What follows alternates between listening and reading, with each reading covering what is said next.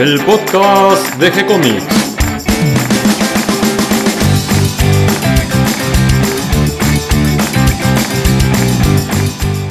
Muy bienvenidos a un nuevo episodio de G-Comics, el podcast donde hablamos de todas las técnicas necesarias para realizar un cómic, cómo dibujar un manga y todo el conocimiento requerido para dibujar esa historieta que tenemos dando vuelta en la cabeza. Mi nombre es Gonzalo García, mi intención y la de todos los que hacemos G-Comics es colaborar con aquellos que estén interesados en avanzar, en progresar, en mejorar en su formación como dibujante de cómics. Y cerrando el año, último podcast del año, me acompaña Cata García. ¿Cómo estás, Cata? Muy bien, por suerte ya disfrutando los últimos días del 2019 y muy contenta por el podcast eh, que se nos ocurrió para cerrar el año. ¿Qué número de podcast vamos? El 254. Un montón ya. Sí, Si no verdad. nos equivocamos al contar y en la numeración, que tengamos alguno repetido o nos hayamos salteado alguno, efectivamente estamos en el 254. Y decías que trajimos una idea tal vez un poquito novedosa y divertida para cerrar el año. Sí, se nos ocurrió contar anécdotas. Y me parece- Anécdotas de dibujantes, ¿no? Que hay un montón. Obviamente, sí, hay un montón. Hay un montón, así que bueno, le preguntamos a algunos colegas eh, si nos querían mandar audio, si se animaban también a contar sus desventuras en el dibujo. Sí, muchos nos animaron. No, muchos no se animaron. Pero tengo pendiente, por ejemplo, de Johnny Krenovich, que me tiene que pasar una muy buena cuando fueron, no me acuerdo si Uruguay o Chile. Esperamos alguna de Hawk para algún futuro podcast también. También, sí. Y bueno, eh, seguir juntando pues, quizás para el año que viene volverla a hacer también. Y para que se animen para un próximo podcast, tal vez para mitad de año o para el próximo fin de año, eh, voy a contar yo primero una anécdota. ¿Qué te parece? Dale, dale, de un paso al frente. Esta anécdota se podría llamar como eh, la peor Navidad de mi vida, ¿no? o la peor Navidad que le puede ocurrir a un dibujante, algo así. La, la historia eh, comienza con... Antes de que vos llegues a este mundo, ya, ya venías en camino, pero todavía no habías aterrizado. Qué estrés. Yo me acababa de, de mudar a- al departamento donde iniciamos nuestra vida en pareja con, con tu mamá, así que eso había sido el día anterior, había sido toda una movida, con mudanza, con primer, primer día de convivencia y todas esas cosas. Y em, esa Navidad no me acuerdo por qué al final la pasábamos separados. Yo la iba a pasar con mi familia y tu mamá con la familia de ella. Así que eh, agarré mi carpeta, mm, estábamos viviendo en Capital frente al Botánico, así que agarré mi carpeta con todo el trabajo que tenía que hacer, me lo llevé para el fin de semana, como buen dibujante, ¿no? Trabajar el fin de semana y en las fiestas. Ya trabajabas de dibujante. Sí, sí. Y era uno de los primeros trabajos, encargos que tenía. Y, y bueno, llevaba ahí la carpeta grande. Y no me acuerdo por qué estaba un poco contrariado. Llovía. eh, todos los condimentos para, para una película. Una noche trágica. Sí, sí, sí. Tomé el colectivo medio justo, así que llegaba justo para que nos vayamos a, a compartir con la familia todos juntos. Y cuando llego a la casa de mi mamá, en San Miguel, donde, donde me juntaba con mis hermanos para ir todos juntos a la casa de mis primos, eh, bajo un poco apurado, medio mojado por la lluvia, me cambio y en eso digo, ¡la carpeta! No estaba la carpeta, eh, me olvidé en el colectivo. Entonces dejé todo, salí corriendo y me tomé el colectivo que venía detrás. El colectivo que me llevaba hasta de Capital hasta San Miguel era el 57, que continuaba hasta Pilar, que son como, Sí, no sé, lejos. Claro, de Capital hasta 40 San Miguel son 30 kilómetros más o menos y otros 30 hasta Pilar, una Sí, cosa sí. así. Así el que bueno, escampado en esa época era además. claro, era Pilar antes de, de que sea el boom de Pilar y que sea la ciudad que es ahora. Era un- una ciudad chiquitita, un pueblito perdido ahí en donde empieza el campo eh, bonaerense. Así que bueno, eh, me tomé bajo la lluvia nuevamente el siguiente colectivo. Eh, en aquella época Ruta 8 era un barrial, así que no había donde, no había paradas de colectivos, o simplemente vos te parabas en la esquina y sacabas el brazo, pero bajo la lluvia era, eso implicaba estar en el barro y bajo la lluvia. Así que bueno, cuando llegó el siguiente colectivo, que además se tomaban su tiempo, el 57 venía cada media hora, 40 minutos o una hora, me subí al siguiente, llego a la terminal, me bajo y le pregunto a las dos, tres personas que quedaban ahí nomás, porque ya casi era la hora de empezar a cenar, eh, si había alguien dejado una carpeta. Me dijeron que no, Eh, le digo, bueno, ¿cuál fue el colectivo que recién llegó? Entonces me señalan un colectivo de todos los que estaban estacionados, porque evidentemente ya no iba a andar más en los siguientes colectivos.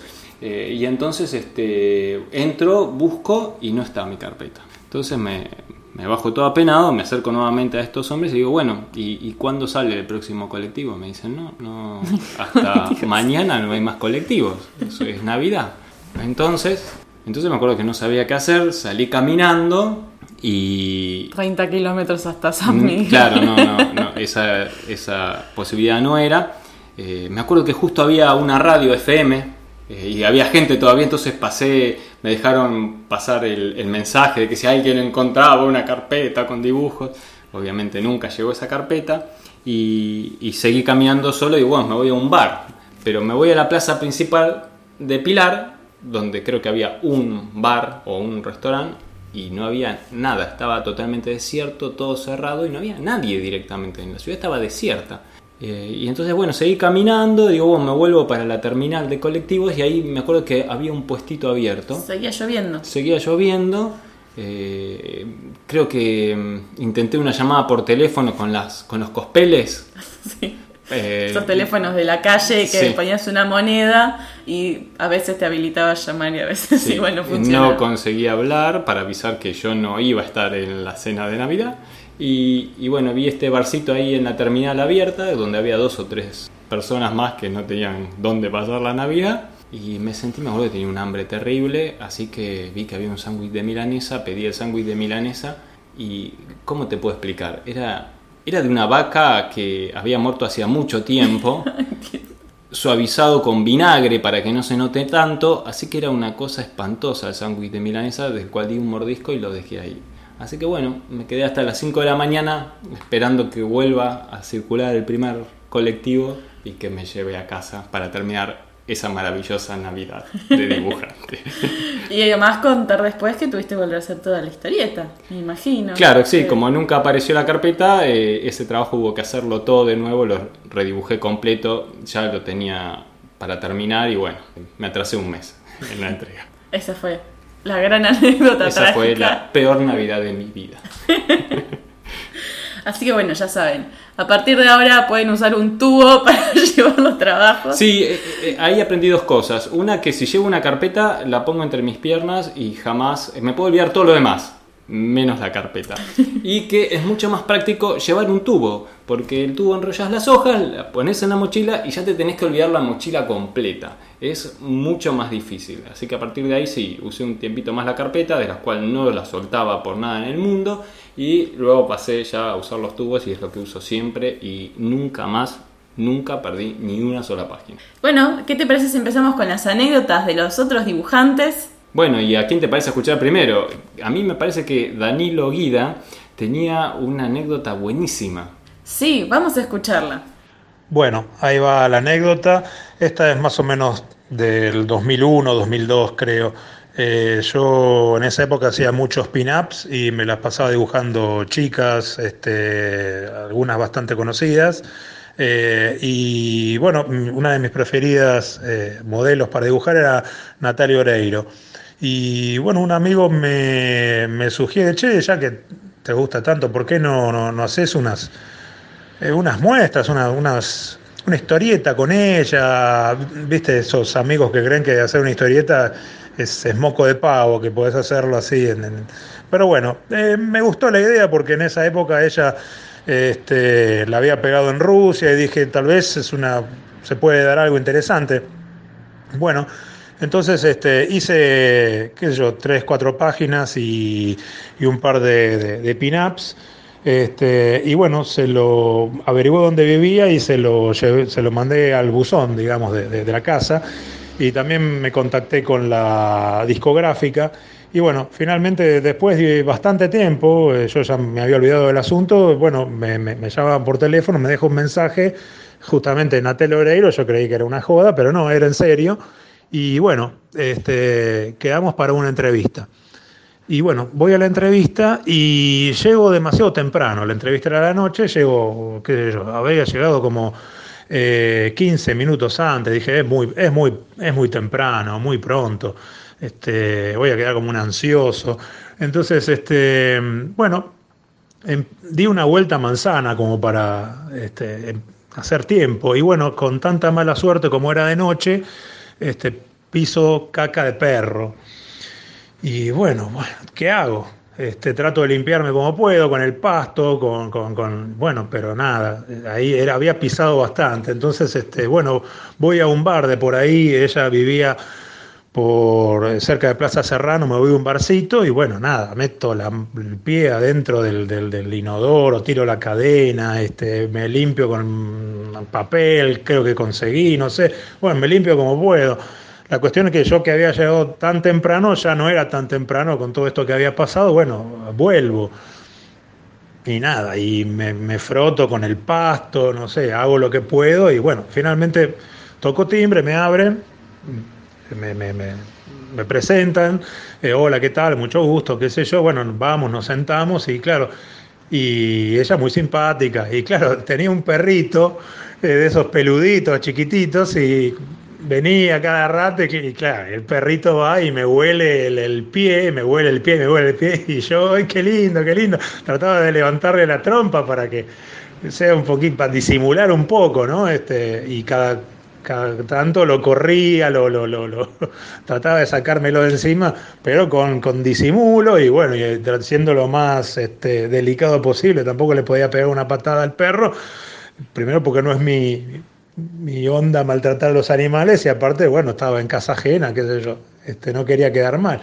Así que bueno, nada, este, la, la, entrevista finalmente terminó, todo bien, hice el trabajo, salió publicado en, el CD de ella, que se llama Turmalina. Bueno, la anécdota es esa, nada, que estuve ahí lidiando con el perro toda la entrevista. Así que bueno, si alguna vez tienen una entrevista, tengan cuidado de, de no pisar este, en fin, tengan cuidado donde pisan. Así que bueno, esa es la anécdota. Saludos. Qué bueno, qué bueno, me encantó la historia. Qué delirio, ¿no es cierto? Que se te ocurra hacer una historieta de Natalia Oreiro y mandársela directamente a la casa. Porque le estaba pegando en Rusia. Me encantó frase. Ah, así que bueno, tal vez habría que, intentar nuevamente esto de mandar una historieta de Natalia Oreiro en Rusia, que además una vez en YouTube estuve viendo a unos rusos que les preguntaban qué se acordaban de Argentina y nombraban a Messi, Maradona y a Natalia Oreiro, así que estaba en lo cierto, Daniel. Tenía una buena pista y, qué golazo, ¿no? Eh, que te reciba Natalia Oreiro en, su casa para, para, ver tus dibujos, qué bueno. Qué nervios, me lo imagino. Bueno, después Danilo nos mandó otra anécdota como para bajar un poco la risa, ya no es tan divertida, es una anécdota más bien como que de una enseñanza quizás. Así que bueno, vamos a escuchar. Bueno, acaba la otra anécdota. Esta no es eh, una anécdota divertida, pero yo creo que tiene su enseñanza. Eh, bueno, yo era alumno del taller de Alberto Breccia y bueno, como él decía, eh, el Alberto solía decir que él no enseñaba dibujo, que él enseñaba eh, técnicas narrativas, en fin. Era un taller de historietas, pero si uno quería aprender dibujo, eh, él sugería que fuéramos a otro lado. Entonces, bueno, yo ya llevaba, no me acuerdo, sí, algunos meses ahí, en el 93. y bueno, él me dice esto, yo no enseño dibujo, pero el sábado que viene, venite más temprano, una hora antes, que yo te voy a enseñar algunos, eh, no dijo la palabra tips, pero ¿qué sería? Algunos, algunas fórmulas, me dijo, algunas, este, algunos, algunos conceptos que te van a, te van a servir para, para mejorar el dibujo. Bueno, bárbaro, dije yo. Bueno, el sábado siguiente, eh, yo no sé qué me quedé haciendo. Eh, creo que un amigo se estaba mudando con la novia, entonces lo, ayudé en la mudanza, no sé, una, una pavada. Este, la cuestión es que no llegué a la, no llegué una hora tarde, sino que llegué a la hora de siempre. Y me dijo, así como, con su voz que tenía, bueno, ahora te jodés, me dijo, este, pero me dijo, venite el sábado, hagamos, tengamos el taller como de costumbre y el sábado que viene, venite, sí, una hora más temprano. Bueno, corte A, sábado siguiente, este, no sé de nuevo qué me pasó y ya me dio tanta vergüenza volver a llegar tarde que ni siquiera fui. Eh, yo en esa época a Alberto le tenía, bueno, como todos, le tenía un respeto y una cosa que, este, ni se me ocurrió aparecer. Entonces voy a la semana siguiente recién. Y cuando voy la semana siguiente estaba José Muñoz diciendo de que, bueno, él iba a dar la clase porque Alberto estaba, se sentía mal, estaba, creo que estaba internado. Acto seguido, Alberto sigue internado, acto seguido, Alberto muere, eh, murió en el 93. Y bueno, ahí está, esa es, esa es la anécdota, aprovechar el tren pasa una sola vez en la vida, o sea, no, esto se puede llevar a varias, este, esto se puede extrapolar a varias situaciones, ¿no? Este, aprovechar los momentos eh, cuando, cuando es el momento y no dejarlos pasar.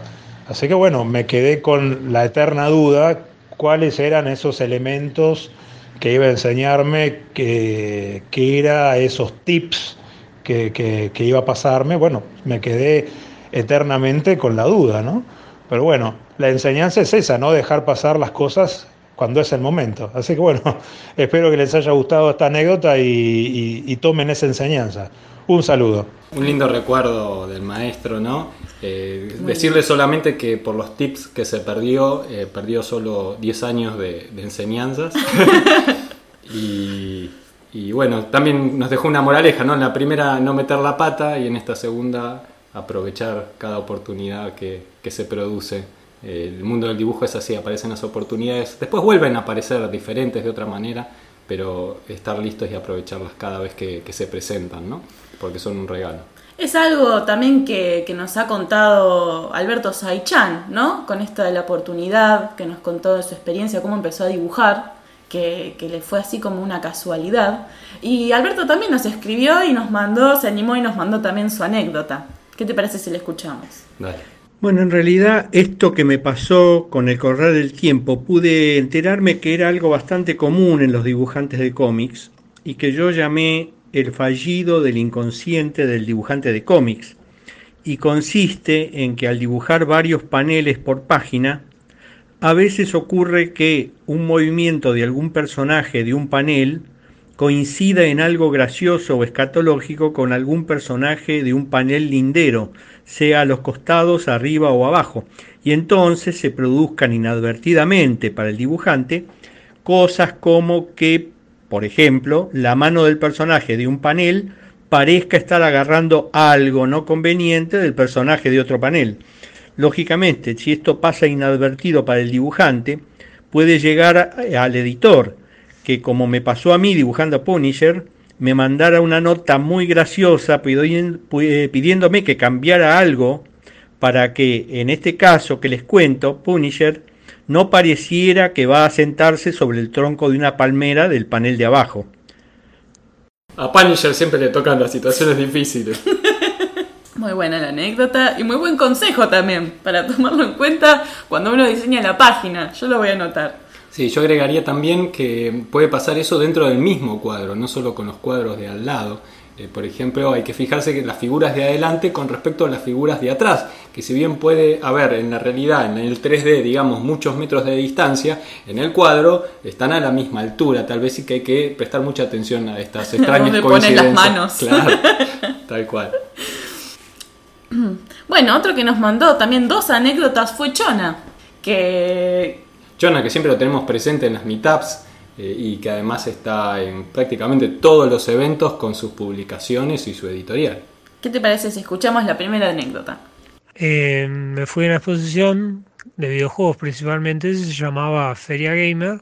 En un momento se acerca un chico de 10 o 11 años con el padre y el chico le dice al padre que quería llevarse el Jonah Comics Tomo 1. padre le pregunté, ¿para qué lo querés? chico no sé qué le responde, pero claramente estaba convencido de lo que él decía. Y lo quería.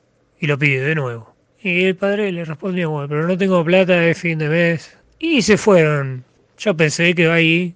Pero cinco minutos después, o, o un poquito más, vuelve el chico del padre. Y el chico se lleva el libro, me, me dice que se va a llevar el libro. Y va sacando de billetes de 5 y 10 pesos. De un pequeño monederito, digamos, que tenía el pibe. Así que me pagó 180 pesos en, en billetes de 5 y 10 pesos el pibe. Un capo. Y fue muy divertido el momento. Qué genio, esos son lectores. la verdad, el chico realmente quería ese libro de Chona. Vamos a la segunda anécdota. Voy a la exposición de Vicente López. Que esta era de anime y cómics y un montón de cosas, así que estaba en el lugar indicado. Casi por el principio del primer día, porque era dos días la, feria, vino una chica. Eh, se acerca al stand y me, me pregunta, ¿vos sos Chona de Chona Comics? Sí. Se acerca, me abraza y me pide que le firme el diario con las manos temblando. Bueno, no terminó ahí, volvió, después volvió más tarde y me pidió que le saque una, nos saquemos una foto, una selfie. Pero el tema es que antes de pedirme esa selfie estuvo como cinco minutos mirándome, así que fue medio creepy, pero bien, divertido. El momento de estrella del dibujante y del editor, ¿no es cierto? Sí, sí, esas cosas que nos descolocan. Bueno, y ahora por último quedan las anécdotas de Javier Solar. Vamos a escuchar la primera. Muy buenas, mi nombre es Javier Solar y capaz que dentro de G-Comics me puedas buscar en la entrevista para saber qué cosas son las que dibujo actualmente. Esta anécdota se remonta hace unos cuantos años atrás, eh, yo diría que entre 15 y 18 años atrás, en donde daba mis primeros pasos y era un momento bastante complicado en mi vida porque me habían echado casi de todas partes, de mi trabajo que no era de dibujante y de, de la casa donde estaba viviendo y todo se venía un poco abajo. En ese interín me fui hasta la casa de un dibujante muy reconocido, prefiero no dar nombres porque no es un buen ejemplo el que voy a dar en esta anécdota, pero este dibujante cordialmente me facilitó el teléfono de un editor, más bien era como un representante entre dibujantes de Argentina que llevaba a Europa y que nos representaba. Eh, además me prestó una de sus revistas extranjeras para que viera eh, el trabajo que se hacía, etc. De esta manera yo me llevé la revista bajo el brazo y me fui a hablar con este editor por teléfono. Yo estoy en Córdoba y le hablaba a Buenos Aires. Cuando le hablé a este editor, le dije que lo hacía de parte del director de la revista europea. Por supuesto me preguntó su nombre y yo rápidamente busqué el nombre dentro de la revista para dar nombre y apellido exacto.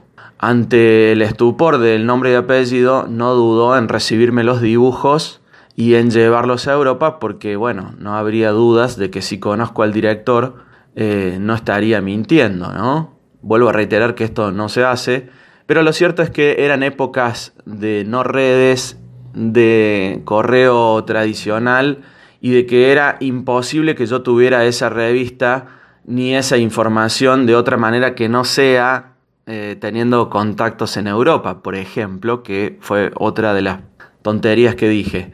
Así que como este representante no dudó de las tonterías que estaba diciendo, llevó mis dibujos a Europa. No sé qué fue lo que ocurrió, pero probablemente alguno dijo, mirá, conmigo no habló, pero sus dibujos están buenos, capaz que eso con eso fue suficiente, porque al mes me llamó para decirme que había quedado y me pasaron un guion el cual pude dibujar y empezar a trabajar ahí. Lo cierto es que cuando nos vimos en persona tuve muchísimo miedo porque sabía que me iban a preguntar cómo lo conozco, cómo fue, y para pegar un pequeño volantazo tuve que decir que no había sido yo el que habló, sino que había sido este dibujante que me había prestado la revista y este dibujante a su vez no se hablaba con este editor, así que no le iban a preguntar tampoco y bueno, en definitiva, todo esto hace que yo haya podido entrar. Esta historia me hace acordar también a la historia de que cómo empezó Lito Fernández con la historieta que nos contó en la meetup, en, una de las primeras meetup que hicimos. Que no la grabamos. Que no la grabamos. ¿Te la acordás? Sí, sí, eh, pero eh, vamos a ver si lo la cuenta él para un próximo episodio. Lo ah, vamos a dejar en suspenso. Bueno, algunas pequeñas historias, unas divertidas, otras un poquito más tristes, algunas que nos dejan enseñanzas. Eh, todas estas pequeñas sumas de momentos van haciendo nuestra vida de dibujantes, ¿no es cierto? Nuestra vida de, dibujantes transcurre en paralelo a, nuestra vida de... Cotidiana. Claro, de Clark Kent, ¿no? La, vida de Superman y la vida de Clark Kent. La, del dibujante es un poco la de Superman porque tiene que buscar todas las soluciones a todos los problemas y después lo cotidiano es un poco eh, la, historia de Clark Kent, ¿no es cierto? De pasar de incógnito. Uno va caminando por la calle y nadie sabe que es un dibujante, salvo algún afán como le pasó a Chona. Digamos que finalmente para cerrar, eh, todos estos dibujantes que han contado sus historias son dibujantes profesionales, que, vamos a dejar los links por si quieren conocer más de su trabajo. Eh, por ejemplo, Danilo no está publicando en Rusia, pero publica en Francia y publica en, una página muy importante del Reino Unido, así que pueden buscar de su trabajo y conocer más de él. Lo mismo que de Chona y Alberto Saichan, tenemos una historieta en el sitio web también pueden conocer de su trabajo. Tenemos dos, tres en realidad con Rio Kid. Y finalmente, mientras escuchaba estas historias, me venían a la memoria otras historias que nos han ido contando en los diferentes episodios. Y me estoy acordando eh, la que nos contó Eduardo Lago en la Meetup número 9, en aquella en que nos contó cómo entintar fondos. Eduardo Lago es un gran dibujante, no muy conocido por el público, pero sí conocido en el ambiente de los dibujantes, porque cada vez que necesitas alguien que te solucione bien los fondos en un trabajo en equipo, vas de cabeza a Eduardo Lago, que es uno de los mejores fondistas tanto en la tinta como en el dibujo, además de que él propiamente es un excelente dibujante. Así que bueno, ahí nos contó una anécdota de, de su vida en el campo como dibujante. Y también en el episodio 223 eh, tenemos una entrevista a Miguel Díaz Visoso, que es el dibujante actual de Los Pitufos, que nos contó una anécdota muy divertida en el estudio de Pello, que qué ocurre cuando te levantás del tablero y tenés un montón de compañeros dibujantes alrededor. Eh, búsquenlas y escuchen porque son muy, muy divertidas. También me acordé que en el podcast de Pergamino, que le hicimos la entrevista a Romeo Falcioni, nos contó también una anécdota que hubo en el evento. También la pueden escuchar. Ya no están con dibujantes, pero ya es dentro de los eventos. Pongamos todos estos links para aquellos que quieren seguir escuchando un poquito más y invitemos a los colegas que, escuchen estas historias y se animen también a contar eh, algunas historias divertidas o, por qué no, también algunas que nos dejen enseñanzas, aunque no sean divertidas, de nuestra vida como dibujantes. Creo que es un, fue un buen podcast para cerrar el año y, y bueno, ya nos vamos a oír el podcast eh, en el podcast del año que viene, el 2020, que también armamos que vamos a cambiar el día. Vamos a empezar a publicarlo los días lunes a la, a la mañanita para que lo puedan empezar a escuchar mientras viajan al trabajo, mientras van al estudio o mientras se sientan a dibujar y tomar unos mates. Así que hasta aquí llega el episodio del día de hoy. Les agradecemos a todos los que nos acompañaron en este episodio y a todos los que nos comparten siempre en sus redes sociales y ayudan a que cada vez seamos más. Recuerden que pueden escucharnos en iTunes, en Evox, que estamos en Google Podcast y en Spotify. Que si les gustó el programa pueden darnos un me gusta, pueden escribir una reseña, pueden acercarnos sus sugerencias y propuestas a través de las redes sociales. Estamos en Facebook, en Twitter, en Instagram y en Pinterest. También pueden dar una vuelta por el sitio web de gcomics.online, donde van a encontrar cómics, historietas, manga, que los artistas comparten generosamente con todos nosotros. Además también van a encontrar una sección de recursos, donde van a eh, encontrar esos tips que se perdió Danilo Guida y eh, libros de dibujo para mejorar en anatomía, en perspectiva, en, en la construcción de los fondos, en la de las historietas. Todo esto lo vamos ordenando de a poquito. Tenemos una sección de videos también y una sección de relatos. Todo esto para divertirse, para empezar bien el año y por supuesto, como decimos siempre, Cata, nos encontramos próximamente en el 2020. Escríbanos que les vamos a responder con alegría y por supuesto continuaremos publicando nuevos episodios. Muchas gracias a todos, gracias Cata, feliz año y nos escuchamos muy pronto. Feliz año.